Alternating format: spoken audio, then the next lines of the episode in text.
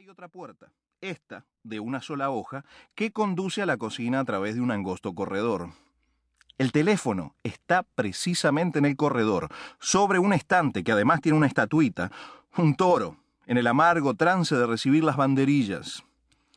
Cuando suena el teléfono, viene José desde la cocina. José es un español con varios lustros de residencia neoyorquina.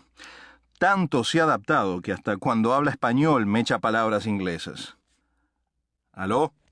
¿Tequila Restaurant? Speaking. Ah, you speak español. Sí, señora. No, señora. Sí, señora. Todo típico, of course. No, señora. Sí, señora. No, señora. Primera calidad. ¿Y cuántos gringos piensa traer? Eh, sí, señora. No, señora. Sí, señora. Claro. Cuando vienen gringos traemos las panderetas. Típico, you know. También las gaitas. ¿Gaitas nicaragüenses? Sí, por supuesto. Nuestras gaitas son para todo servicio.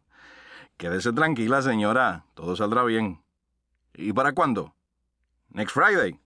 Ok, señora. Aquí lo anoto. ¿Cómo? ¿Cómo? Ah, su comisión. You mean su comisión de usted. Como es natural, deberá llamar más tarde así habla con el manager. Pregunte por Mr. Peter. Peter González. Él es el que atiende eso de las comisiones.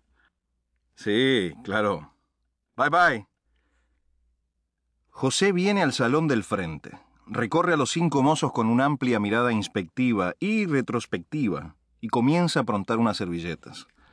Solo puede alinear una media docena. El teléfono vuelve a sonar. Aló, Tequila Restaurant. Speaking. Oh, señor embajador, ¿cómo está usted? Hace tiempo que no tenemos el gusto de tenerlo por aquí. ¿Y la señora embajadora?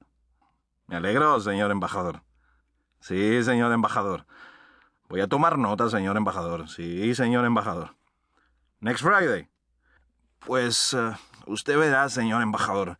Esa noche el salón reservado ya está pedido. Pedido y concedido. ¿Quiénes son? No estoy seguro, señor embajador, pero creo que son cubanos de Miami. Alto nivel. Claro, señor embajador, muy importante. ¿eh? Eso es lo que yo digo. Por supuesto. Particularmente si lo de ustedes es simple y sana diversión. Exactamente como usted lo dice. señor embajador, siempre y en todo primero los profesionales. Yo sabía que usted iba a entender, señor embajador. Eso sí, no lo divulgue. Creo que es una cena secreta. Si vienen los gringos. No estoy seguro, señor embajador, pero alguno siempre viene. No, señor embajador, eso no puedo decírselo. Secreto profesional.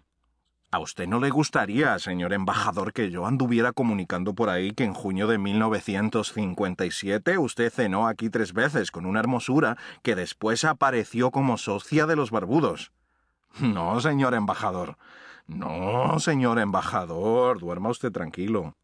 Solo se lo ponía como ejemplo. Usted sabe que soy una tumba. No tema, señor embajador. Gracias, señor embajador. Muchísimas gracias, señor embajador. Yo sabía que usted iba a comprender.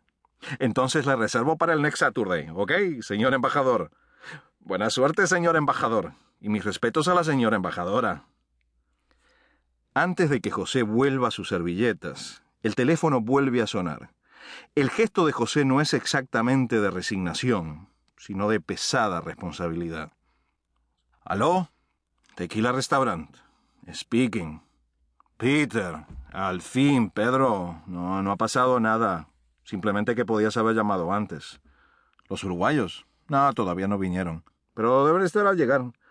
Oye, ¿son manirrotos como los argentinos o pobretones como los paraguayos? Más bien cicateros. Solo quería enterarme. Siempre conviene saber a qué atenerse. Pierde cuidado, hombre. Pues claro que hubo llamadas. Mira, llamó la cotorra vieja, anunciando la venida de por lo menos quince gringos. Next Friday. Todos rotarios de Duluth. Le dije que sí. Luego te va a llamar porque quiere la comisión. Mi modesta opinión es que hay que dársela. Siempre trae mucha gente. Es una andaluza, ¿sabes? Horrible, pero habilidosa. Y les ha tocado a los gringos el lado folclórico. Después llamó al embajador. ¿Cómo que cuál de ellos? El gordito de la marihuana.